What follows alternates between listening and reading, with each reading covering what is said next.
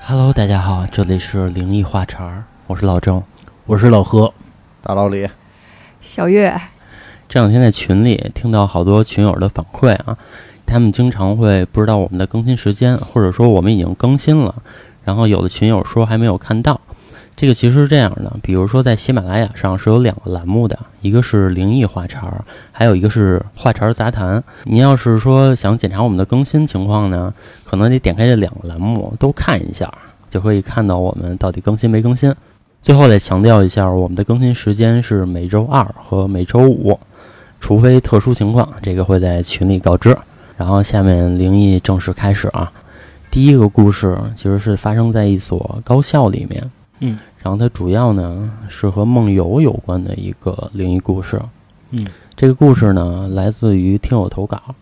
话说是这样，有一天呢，阳光明媚，嗯，小 A 跟小 B 对吧？俩人在宿舍闲着没事儿，小 A 就说呢，要不就打会儿篮球去，嗯，看这个阳光不错。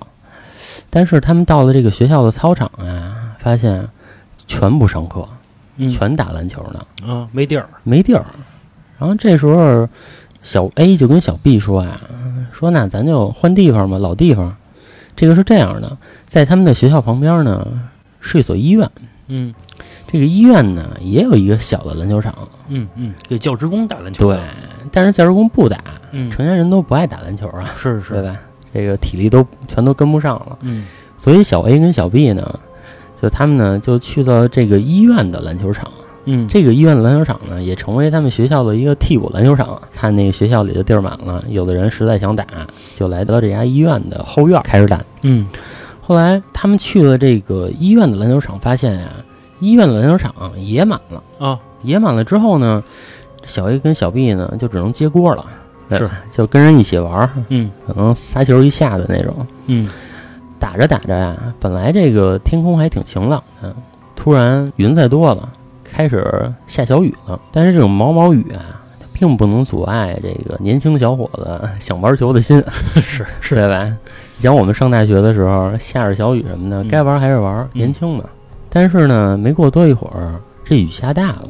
嗯，这雨下大了，没办法了，嗯这雨跟刀子似的，一片儿一片儿的是。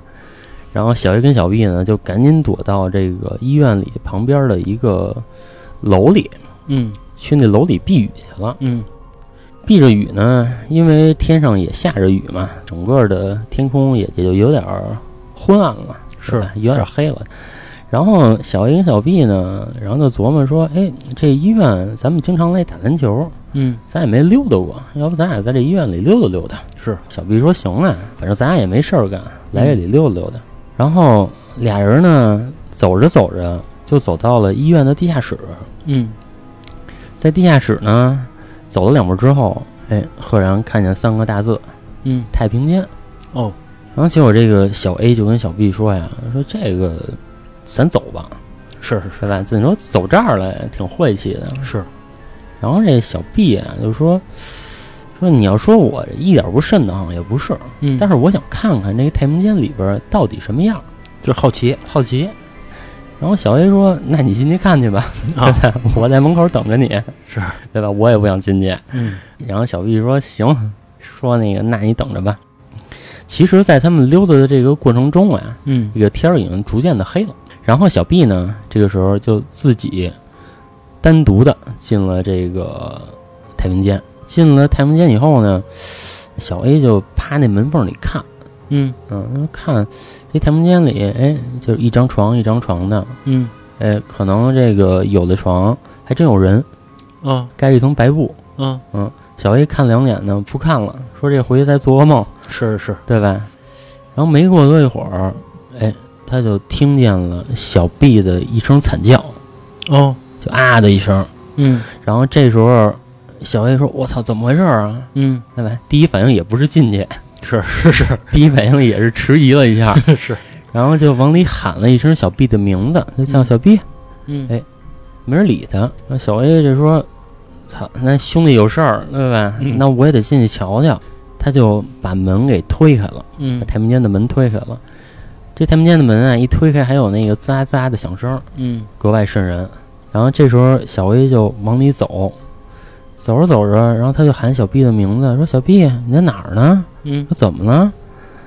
这时候嗯，太平间的门砰一声关上了，哟，嗯，然后随着关门的声音，嗯然后传来了小 B 大笑的声音， 嗯拜拜，小 B 逗他呢，哦，小 B 说瞧瞧你家这胆儿，嗯，拜拜，吓死你， 是， 拜拜。然后这个太平间里啊，其实空间还是挺大的，但是太平间里呢还有两间屋子。然后小 B 就跟小 A 说呢，说哎，你看那儿有两间屋子是干嘛的呀？那嗯咱俩去那两间屋子再看看去。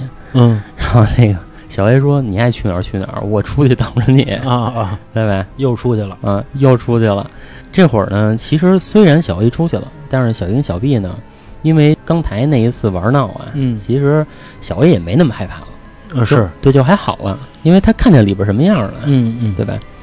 然后小 A 小 B 一边聊着天儿，然后小 A 就一边开始推开了第一间门。嗯推开第一间门呢，小 B 就跟小 A 喊道：“说你看什么都没有，嗯，这里空的，对吧嗯？我再去这个第二个门推开，我看看。”嗯然后小 B 就推开了第二个门，推开了第二个门之后啊，半天小 B 就没有声音了。小 B 没有声音之后呢，小 A 也没当回事儿，嗯因为觉得这个小 B 胆儿这么大，嗯对吧？你还能吓我呢，那你自己肯定没事儿。然后大概是过了五分钟左右，嗯嗯，小 B 就拉开了这个太平间的门，嗯出来了。拉开这个门，还有老文的那个声音嘛，嗯就滋啦滋啦那个声音，嗯，妞一下啊，对，小 A 就问小 B：“ 哎，说你怎么了？”因为小 A 看小 B 啊，嗯就是大白脸，然后哦嘴唇还有点发紫。嚯嗯，说你这是怎么了？看见什么东西了？嗯小 B 就说：“走，咱回去吧。”说说赶紧走，赶紧走。然后俩人就回到宿舍了。回到宿舍之后啊，当天晚上小 B 就病了，啊嗯，发烧感冒。然后小 A 就琢磨：“哎呦，这这不是说在这个太平间里碰见什么东西了吧？”撞邪了，对着啊，了出来怎么这样呢？就怎么问小 B 说你在这个房间里到底看见什么东西了？嗯小 B 也不说。结果呢，小 A 呢就把这件事儿跟寝室的其他人说了，嗯然后这个其他人就说，其实我看见一个比较奇怪的事儿，嗯这个寝室的其他兄弟呢就看见小 B 啊，当天晚上自己起床了，哦起床起来穿衣服穿鞋，然后满屋子溜达，这样儿呢好像是在找东西。嗯然后这寝室这几个小兄弟就琢磨说：“小 B 原来没有这毛病啊，说咱一块儿住了两三年了，对吧？从来没见过说谁梦游这事儿，而且梦游这个事儿一般都出现在小说里，其实真见着啊不容易。因为看小 B 的这种情况，他们就觉得应该是梦游，因为任何一个正常人不可能说大晚上把衣服穿起来，穿上之后然后在屋里溜达。然后这时候呢，小 A 就说呢，说我跟你们说，昨天跟小 B，然后去那个哪儿哪儿，把这件事儿就从头到尾讲了一遍。嗯然后那个其他哥们儿就说呢，说那咱得观察观察小 B，说是看看是不是中邪了，还是这还是怎么了。过了两天，又一天晚上，小 B 又起来了，又开始穿衣服，借着这灯光开始穿鞋。因为他们室友一直在观察小 B 啊，有一个室友就看见了，就喊了一声小 B 的名字，说小 B，那小 B 也不理他，嗯接着是在这屋子里转悠，来回的转悠。另外几个室友其实都醒着，嗯就互相就都看着小 B，说这什么情况啊？然后小 B 大概忙叨了半个小时，嗯就又睡下了。然后又过了一天，这早上白天的时候，小 A 就跟他其他同学就商量，咱要不要把这事儿跟小 B 说说，告诉一下他本人。嗯这个时候呢，小 A 又琢磨说，好像任何知道自己梦游的人，嗯都会把自己吓到。对，尤其是他刚经历了那种事情，没有必要告诉他。而且咱们现在谁也不知道说到底在这个太平间里他到底经历了什么，是对吧？这时候小 A 就又找到小 B，又问小 B 说：“你那天到底看见什么东西了嗯？”然后小 B 这个时候稍微冷静一些了，比前几天。然后小 B 就跟小 A 说呢：“那天我自己进了那个房间，进了那个房间之后啊，然后我就看见有一张床，嗯床上呢是一个人的轮廓，盖着一层白布。我那天也不知道是鬼使神差的，然后我就走过去，想去掀那块白布看一眼我操啊、嗯，就小 B 说，我也不知道我是怎么想的，胆儿真大啊！对我就过去掀那个白布去了，然后我就蹬着那个白布的脚，慢慢的把这个白布往下捋。嗯这个时候，我看到的是一个死人瞪圆了眼睛，张大了嘴看着我。哇，然后这个时候我就一下就被吓得坐地上了。嗯其实我不知道你们有没有被突然惊吓吓到坐地上的这么一个经历啊。我有一次，嗯我有一次是这是一个题外话，我有一次是在玩一个恐怖密室的时候，嗯那 NPC 啊，他藏在那个拐角，嗯我刚一走过去，然嗯后我们还玩的是丧尸主题的，嗯，啊我刚一走过去，丧尸就那 NPC 叭冲出来了，我真坐地下了。就真吓人。对我从那次我才知道什么叫被吓得一屁股坐地下，啊，嗯，那个是真的存在的，在突然的可能特特定的气氛下、特定的场合下，嗯是真的能被吓成这样的。嗯 然后小 B 就说被吓得坐地上之后，然后我就觉得我这腿都动不了了，然后我就浑身都哆嗦呀，我就拼命的往门口爬，爬到门口那个门那块儿，扶着门把手我才站起来，我才冲出来，嗯嗯，然后我冲出来之后呢，我脑子都是乱的，我的什么都没有办法跟你说，嗯我这几天也是自己做了好几天心理调整，我才把这事儿告诉你，嗯然后小 A 一听说：“我操，让你别瞎去。”其实本来以为呢，因为听友给我讲到这一块儿的时候，本来以我以为这个故事就完了，啊但其实还没有。在那天晚上的时候，小 B 又起床了，啊，穿好衣服，就过了几天之后，后又起床了。对，又起床了。就是给他讲完这个故事，当天晚上，哦，小 B 又起床了，穿衣服、穿鞋，起来，往嗯宿舍门口走。这个时候，其实他们其他室友都盯着他呢。嗯然后小 A 就张罗大家说：“咱看，咱跟上去呗，说别回头出什么事儿。说这要干嘛去？”啊嗯所有人就穿着踏拉板儿，啪啦啪啦啪啦的出去。嗯在这个宿舍的楼道里啊，就只能听见他们几个人的呼吸声和他们的踏拉板声，然后一块儿跟着小 B 往外走。这时候发现小 B 走到了旁边那家医院，哇，就走到了那间太平间的那个楼，从门口进去。这时候所有人也都跟上了，嗯，也挺仗义的，对人多。要是我，我就门口等着了。因为人多呀，对吧？四五个哥们儿一块儿跟上之后呢，就发现哎，小 B 径直的往太平间走。小 B 自己把太平间的门推开，走了进去。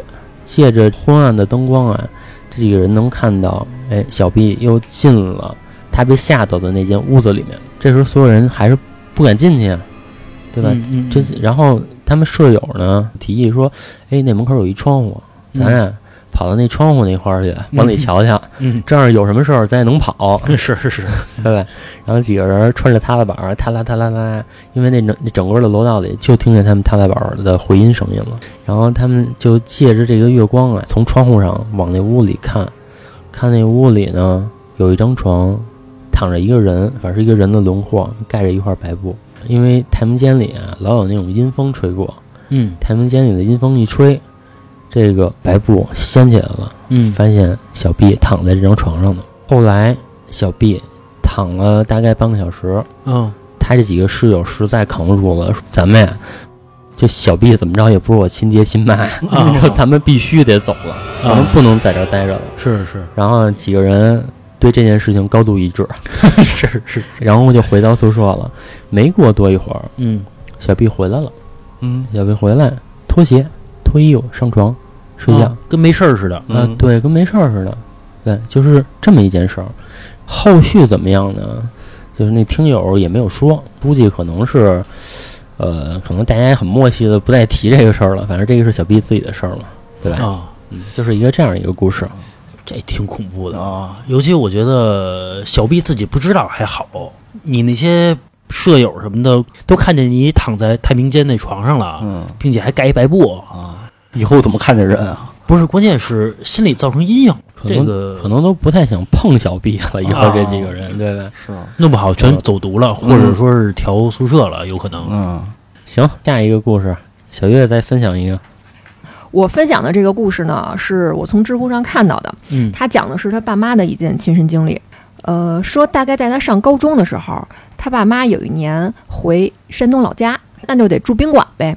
然后在当地呢找了一个小一点的宾馆就住下了。人生地不熟的，哎，觉得是不是这个比较危险，也怕遇到坏人什么的。虽然是山东人比较淳朴嘛，就想着什么呢？咱们肯定在这个宾馆里面门都插好了呀，或者怎么样的。在这个宾馆大概住了两三天的时间，说他妈经常觉得在晚上睡觉的时候，睡着睡着就有人站在床边蹬他脚。哦啊，然后持续了两三天之后呢，他妈每天晚上睡也睡不好，然后老是惊醒，精神状态也特别不好，就跟他爸说说咱要是没什么事儿啊，就赶紧走吧。他爸一看这媳妇儿过得挺难受的，那那那就走呗。走了之后，自打他们回来之后，他妈就总是觉得身体特别疲惫，就好像啊这个肩膀儿就像被人被什么东西压着一样。驮着个人，呃，反正可能有点那意思。然后呢，并且脾气变得特别不好，经常呢无缘无故的发脾气。有时候呢，坐在这个窗户边儿啊，说是晚上看着看着这个窗户外边这个月亮啊、马路什么的，忽然就莫名其妙的就哭，然后经常就也是唉声叹气的。这家里面这人，这一看这个这更年期有点早啊。还是还是怎么回事？因为他妈是一个就是性格非常开朗的人，嗯，怎么出去玩一趟，回趟老家都变成这样了？然后说有一天呀、他爸呀，山东人嘛，好喝酒，夜里啊，哎，准备一盘这个小花生米，哎，自个儿说喝喝点白的呗，跟那个小桌子上喝酒呢。说他妈呀，有点酒精过敏，也不爱喝酒，女孩嘛。那天不知道为什么，忽然啊就要跟他爸喝一杯。他爸说：“这这忽然喜欢喝酒，那咱就喝一杯呗。”有情绪，啊，哦嗯有情绪，说自个儿就那个小的那种酒盅，大概一两吧。嗯，他妈什么也不说，上厨房啊、拿了一酒盅倒满了，给干了。他爸这拿着花生米看傻了，说：“我操，媳妇儿，您这量可以，给干了滋溜一口，啊！”滋溜一口，然后干了差不多两三杯之后，他爸呀就惊了，说：“这个酒量怎么变得这么好啊？”他爸拿着花生米说：“说你这是想干嘛呀？”他妈呢一直不说话，就跟那儿低着头喝闷酒。嗯然后他爸这一问他的时候，忽然就把头抬起来了，说用一种特别冰冷、特别陌生的眼神儿就盯着他爸。然后他爸当时被那眼神儿就给吓着了，说这是怎么个意思？这是嗯有有事儿说事儿，这么看着我是什么是是什么意思？然后他妈二话不说站起来，劈头盖脸抽了他爸一硕大无比的嘴巴。嚯他爸这吊着花生米捂着嘴巴，我操，这是怎么个意思？啊然后分享故事的这个楼主呢，也从屋子里就出来了，说这吵架归吵架，怎么动上手了？就也吓一跳，赶紧就过去问呗，说怎么了？他妈呢，一把就给他搡开了，给他搡了一屁墩儿，然后看着他的眼神也极其冰冷。他跟他爸当时就明白了，说这人绝对就不是他妈。嗯，孩子跟旁边呢也害怕呀，说别伤着孩子。嗯他爸呢，那意思就是说我过去给他治住呗，嗯治不住。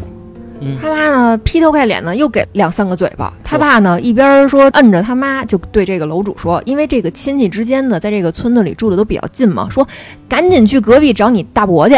他大伯懂点这个，嗯嗯，大伯就赶紧就进来了呗。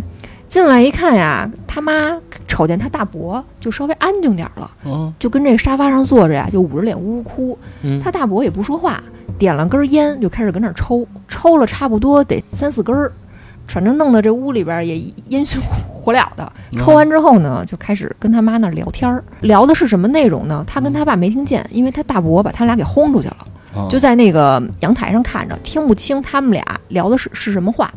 聊了一会儿之后呢，他妈呀也不哭了，突然就清醒了，然后看着他大伯说：“说哟，你怎么跟这儿呢？”嗯，然后后来呢，这件事儿就看似就了了嘛。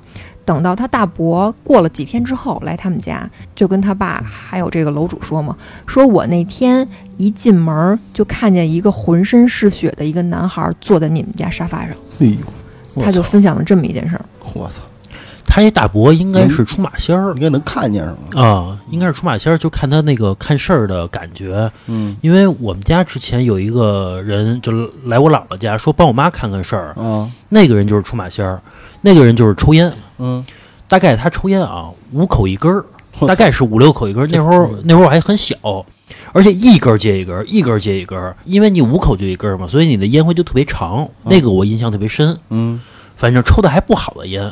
嗯，特呛，以前那会儿我小，我就记得那会儿好像抽烟还还不好，这附身的是一个烟烟神，啊，不是有喝酒的，嗯有抽烟的，人家喝酒还是就那种二锅头，比如一两口就一瓶儿，两口就一瓶儿，就那么喝两口一瓶啊，真就那么喝咚咚的啊。喝完之后，包括他抽完烟之后啊，我不知道人怎么看啊嗯，他一边抽着烟，就是他看那个飘着的烟，然后他去说这个事儿哦 旁门左道。啊。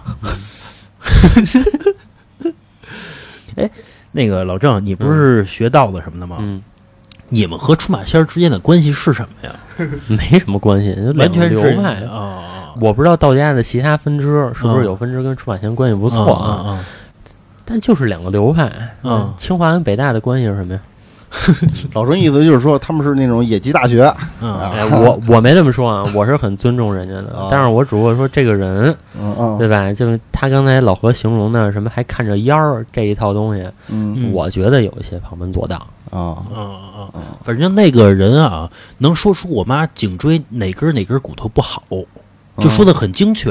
嗯嗯但是这个人呢，我们后来分析啊，嗯这个人是我的四姨找的一个人，嗯也有可能我四姨没事跟他闲聊天的时候说出来了，也有可能是，啊，都聊我了，嗯，有可能对吧这套路多了。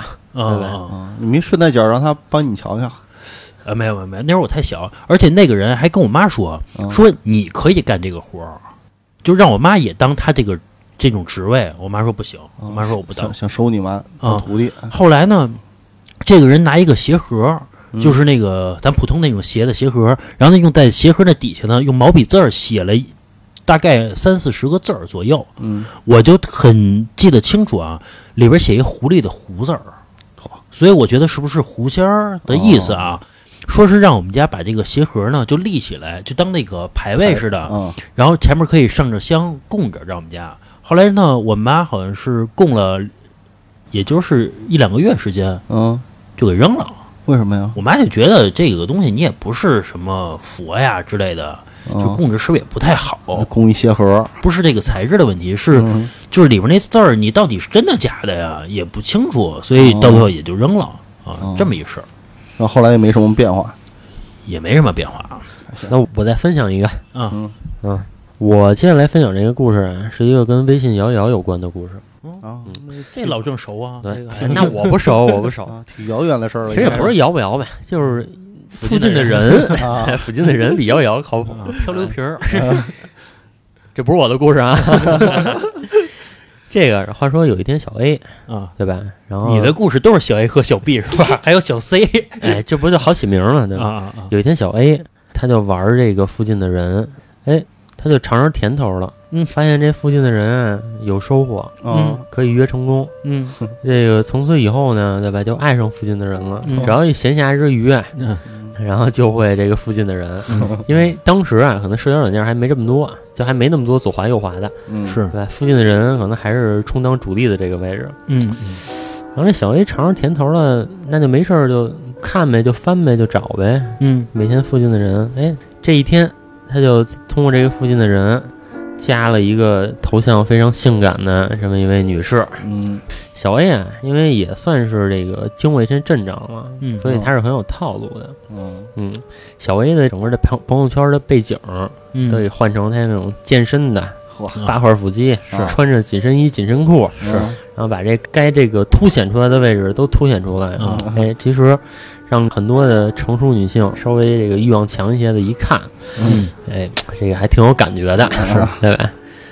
然后这一天，这个女人加他呢，然后俩人就聊，然后这个小 A 就跟这个女人说。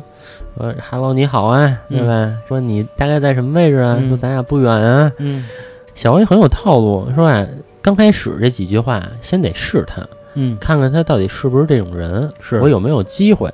是，结果这个小 A 呢，就跟这个女人说说，哎，咱俩要不这样，说咱俩玩游戏。嗯然后那个女人就回呢，说这大晚上呢玩什么游戏呀、嗯，对吧？能玩什么游 戏？嗯小 A 就说呢，你看微信有掷骰子的功能，嗯咱俩呀掷骰子，嗯嗯说谁输了呀，谁脱一件衣服拍张照。啊，家伙会玩儿，啊对，然后这小 A 就等待着女人的回音嘛，对吧？如果这个女人拒绝他了，那就是没戏，是对吧？如果这个女人没有拒绝，嗯或者说答应了，那百分之八十就是有戏了，是是，对吧？然后这女人就说：“说那不怎么玩都是我吃亏吗？嗯哎，小 A 一听，哎，有门儿，嗯，这回答有戏，对吧？然后小 A 就跟这个女人说呢，说那这样吧，那我先让你三次，我就让你先掷这个三次骰子，嗯就算让你赢三盘儿也可以，嗯，咱就这么玩儿，这样不相对公平点儿吗？嗯然后那女人说：“那行吧，咱俩就玩吧。这要是夏天的话，这男的可就光着了。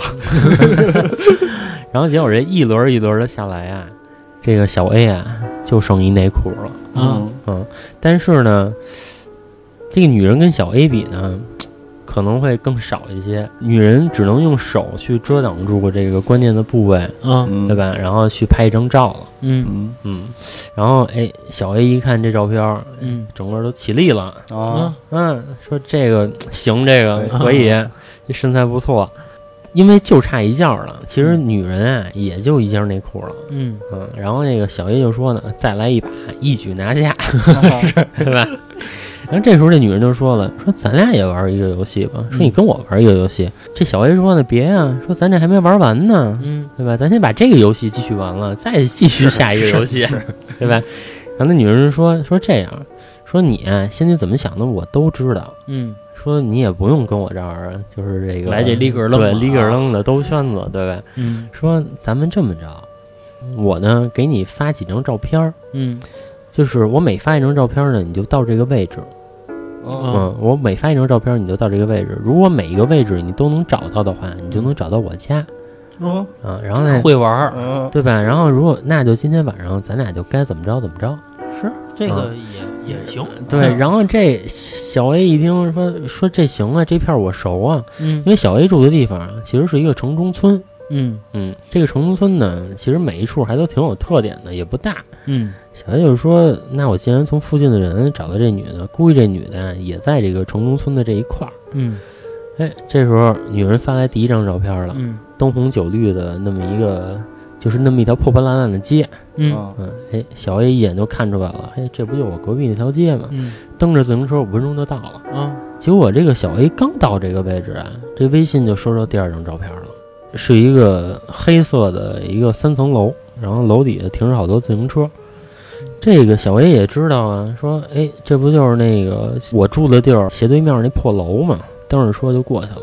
嗯蹬着车过去之后呢，哎，这个时候他只要到了下一个位置，他就会收到一张照片。嗯最后经过这么三四次之后呢，嗯然后这个女人呢就给他发了一个楼道，嗯哦这个楼道啊，伴随着一点光亮，就隐约能看到破破烂烂的，嗯但是一看这个楼道，小 A 就知道是哪个楼了，嗯因为小 A 啊从前在这儿住过，租过房子，哦这么对巧，对，说这破楼道一看我就知道是哪个楼，结果啊就直接就杀到楼上了，嗯五楼。啊嗯就是旁边一个楼，五楼。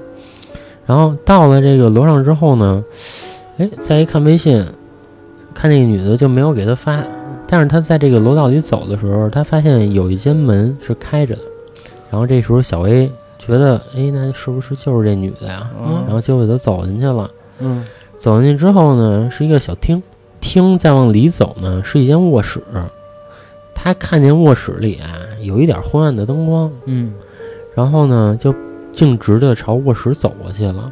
走到卧室的时候，他就一个女人躺床上，啊，等着了，躺床上等着呢，嗯对吧？身上穿的也不多，嗯嗯。结果小 A 就过去了，还那个礼貌的问一下，说：“是你吧？我你瞧，嗯我找着你了。啊嗯嗯，然后那女人就说：“说行啊，说这个有两下子。”然后嗯俩人就就一番云雨嘛，是是对吧啊？这个就是很正常的。在这个云雨的过程中呢，嗯然后那个女人就问他，说：“你觉得我这儿待着舒服吗？对啊吧？哪儿舒服啊？啊是是吧老舒服了。啊嗯嗯，然后就反复的老问他这个问题。啊嗯，结果呢，再多番云雨，对嗯吧？俩人就入睡了。嗯入睡完了之后，嗯在第二天早上，嗯男人醒过来了。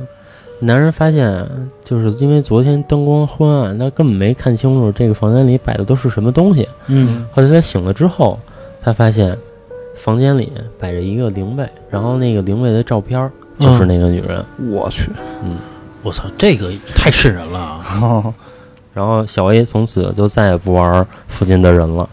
啊这个是一个从网上找的故事啊，我以为那个女的，哎，我这儿舒服，那你别走了啊，啊有可能是那个结鬼胎，啊是吧？我就想要一孩子啊，啊，借你的身体来一下。嗯，要你你你得什么反应我操，吓死了！啊？肯定是怎么办呢？就以后嗯都不能能提怎么这个？办呀？那也不能死啊！得 找人看看吧，你又没发生什么事儿，只只是你觉得很瘆的人嘛。那说明你还是不害怕。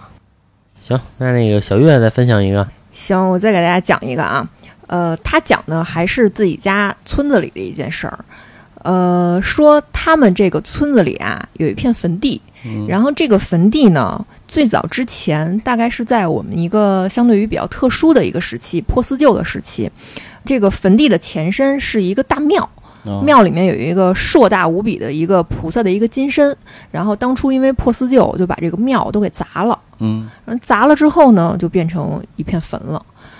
说有一年啊，他们这个村子里面有一个岁数比较大的一个爷爷要去邻村收租子，呃人家租他的地嘛，弄点钱什么的。当时呢，那一天正好是大年三十儿，哎，也不知道为什么被这大过年的跟人要钱去，反正就去了。到年底了嘛，啊该结账了啊，，对，就跟人去去要这租子去了。然后人人家可能也是说留着吃个饭什么的，嗯人家爷爷说不了，家里面给预备饺子了。嗯啊，然后因为冬天嘛，天黑的可能都比较早，早嗯大概在这个七八点的时候，尤其村里嘛比较偏僻，那这天肯定就黑得透透的了嘛。是又赶上冬天下大雪，说那天那雪呀奇大无比的，说这爷爷一个人在这个路上走着，天上飘着雪，地上踩着这个厚厚的这个雪地，都能没过脚腕子了。然后走着走着呢，就经过这片坟地了。嗯，大过年的，心里头也害怕，说走快点呗。嗯，结果走着走着呢，就听见呀，伴随着这个风声和这个雪落在树上的这种刷刷的声音呢，隐约听到有这种小孩儿喊号的声音。啊就是嘿咻嘿咻嚯啊！说这大晚上的，这谁家小孩儿这么大雪上这儿玩儿来了？这是玩儿什么来了？但是呢，这个声音啊，有点儿这种我们所谓的这种三 D 和弦，嗯是在这个脑袋顶儿上飘着。嗯但是他就一抬头说看看呗，说看见这个树梢上啊，有一男一女两个小胖娃娃，大冬天的穿着肚兜，抬着一个小扁担嗯，啊、这童个男童女，啊，然后小扁担里呢还盖着一个白布。当时这爷爷吓得就可想而知嘛，一屁股咕噔就坐地下了。嗯那俩小孩呢就低头瞅着他，说：“爷爷，你吃饺子吗？”哦 而爷爷说：“我操，我不吃。”说你你你你们是谁？小男孩说：“说我呀要去给菩萨送饺子去哦啊。”然后当时这爷爷就可想而知就吓傻了嘛，嗯哆哆嗦嗦的也说不出话来。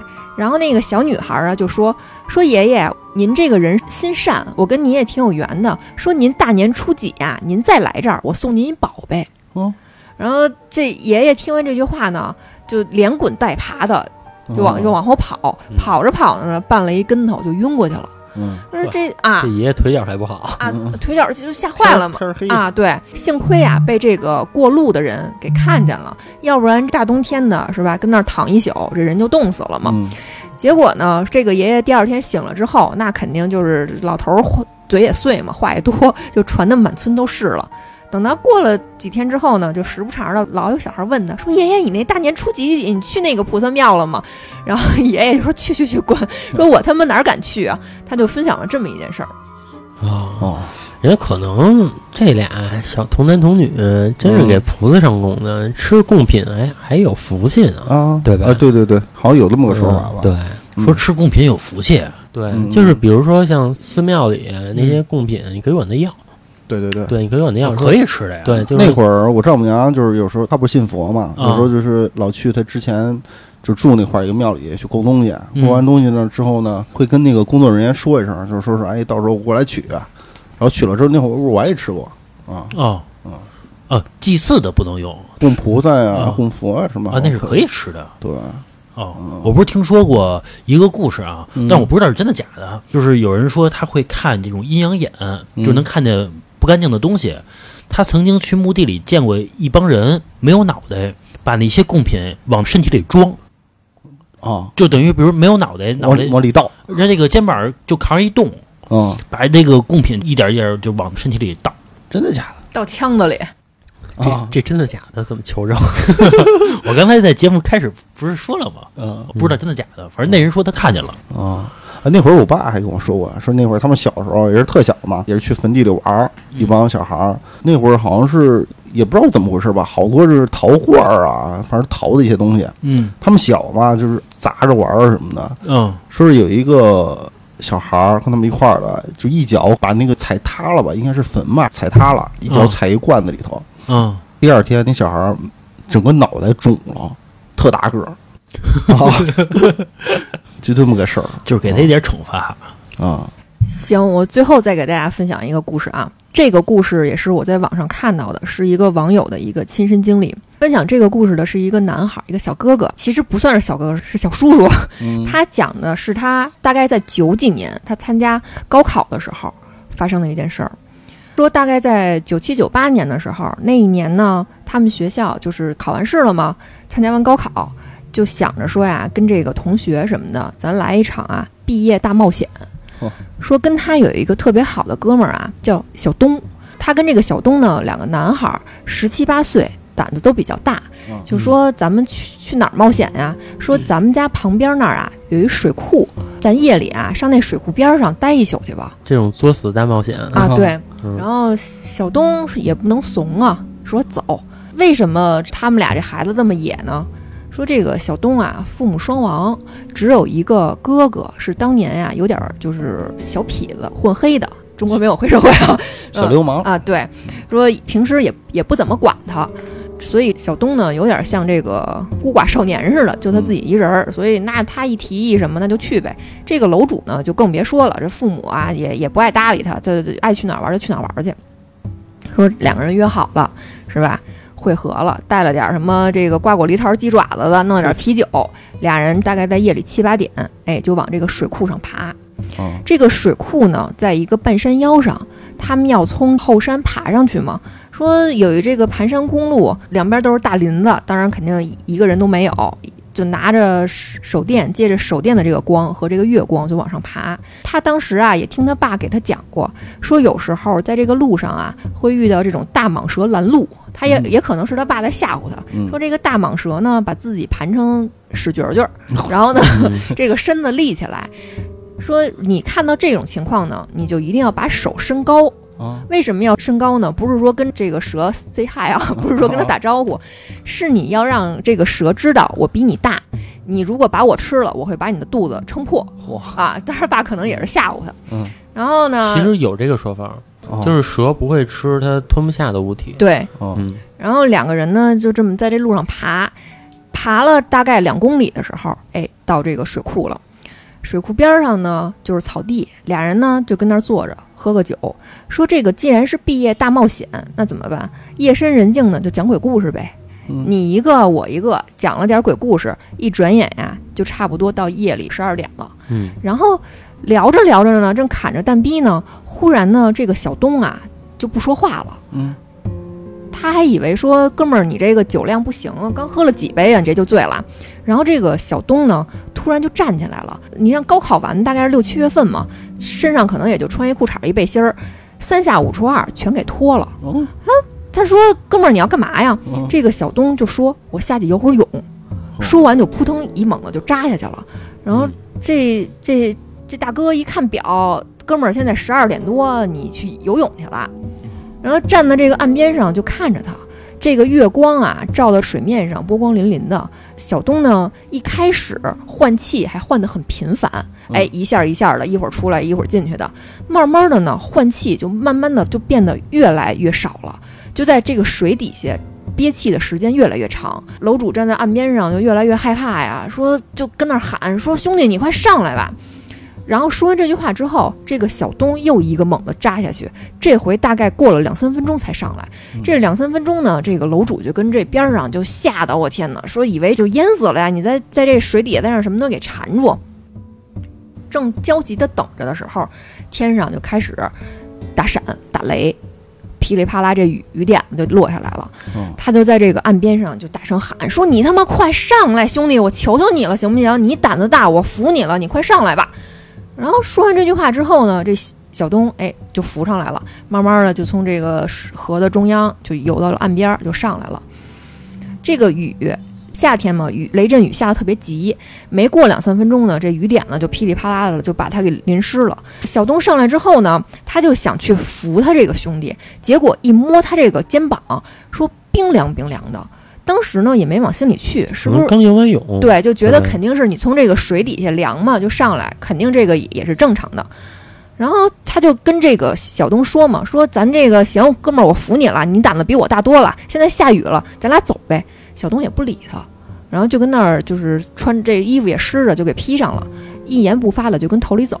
楼主就跟后边跟着他，说这个小东啊，淋着这个雨越走越快，他在后边啊小跑着都追追不上他了。然后走着走着呢，说这个小东走在这个旁边有这个隔离带嘛，盘山公路上，说干了一件特别奇怪的事儿，就手一撑着隔离带就翻过去了。当时这楼主就钻到那个小树林里去了。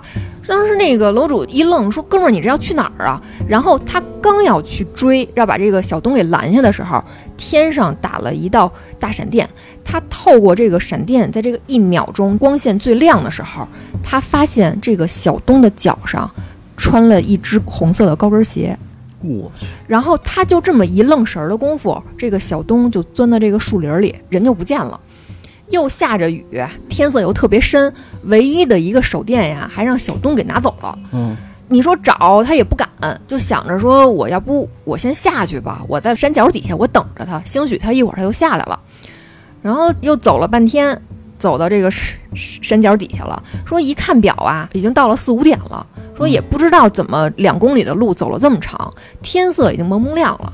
他在这个早点摊儿上说等着这个小东呗，吃了碗牛肉面，哎也暖和点儿了，怎么等啊？小东都不来，那么那没办法了，说这个也出去野了一晚上了，也得回家跟爸妈说一声啊，就没办法回家了。回家之后呢，越琢磨这个事儿啊，越不对，说往这个小东家打一电话，哎，是他哥哥接的，他就问说小东回来了吗？他哥说。回来了呀，早就回来了。他说行，那我去看看他去吧。说别晚上兄弟夜里非要去游泳了，这着个凉什么的。他就跑到这个小东家敲门去，结果呢？结果敲了半天，这个门打开了，他发现是一个脸色惨白、干瘦干瘦的一个女的开的门。然后他一开始以为这是小东他哥那女朋友嘛，就就还叫了一声姐姐，说我找谁谁谁。然后那个女的就冷冰冰的对他说：“说我就是。”然后他说完这句话之后，这个楼主再一眨眼，发现哦，站在他眼前的就是小东。但是脸色也特别白，然后眼神也不对劲儿，就那么冷冰冰的盯着他。他就问说：“你昨天晚上你干嘛去了？”小东也不理他，说：“我没事儿，我挺好的，你走吧。”砰就把门给关上了。然后这楼主一看，这那行吧，那我我就走呗。回家之后发了烧，发了整整一个礼拜，也没联系其他人，是吧？等到这个烧终于退一点了，活动活动呗，跟自己的朋友玩一玩。然后其他的同学就跟他说：“说你知道吗？小东他哥被警察给逮走了。那个楼主就问说怎么了？他哥虽然说好打架、小小流氓什么的，也不至于说让这警察给提了走了。他那同学就跟他说，说小东他哥杀人了，嗯说在咱们那个后山的水库上强奸了一个女的。强奸完之后就就给掐死了，掐死之后就把这个尸体顺着这个河沟子一扔，说泡了好长时间，人人都敷囊了，然后被这个当地的警察给捞起来了。说当时啊，这个女的，呃，脚上穿着一只红色的这个鞋，另外一只呢，怎么都没找着，是在小东家里被找到的。然后警察一把这个小东他哥逮走，小小混混嘛，打架虽然厉害，但是你见着这种警察肯定还是害怕。一紧张之下就把这些事儿全给秃噜了。然后警察就问他说：“你当时杀了这个被害者之后，为什么要把他的这个高跟鞋给拿走啊？”他哥说说我没有。然后这件事儿呢，也在他们当地算是挺轰动的一个案子，也是这个楼主分享的一件真事儿。破案了嗯，啊！这女孩儿就是想让自己这个沉冤得雪吧，对吧？对对，嗯，这个故事我觉得有逻辑性，嗯很完整。 嗯，我真没想到最后的结局是这样的，我真是觉得就是这个女孩附那个小东身上了，对嗯就结束了。这、啊这比如说再找个人看个事儿，我觉得这个故事挺很完整，有点逻辑性，不错，嗯值得夸奖一下。嘿，好，那我们今天的节目就伴随小月最后一个恐怖故事，然后低沉的结束了。然后，如果有喜欢我们的朋友呢，可以加我的微信二二八幺八幺九七零。加了我的微信之后呢，我会把你拉到听友群里面，大家可以一起交流、杂谈啊、灵异啊都可以。呃，在节目最后啊，我帮我表妹打一广告，她是在北京双井国际 B 座这个地方啊，开了一个剧本杀的一个店，大家想玩的话可以找她啊。这个店的名字呢叫疯人院，呃，可以加她的微信啊，幺三四三九三八二四二幺。我再说一遍啊。幺三四三九三八二四二幺，加她的时候呢，可以呃提我们一下话茬儿，啊，可以给您打折啊。然后今天的节目先到这儿，我们下期再见。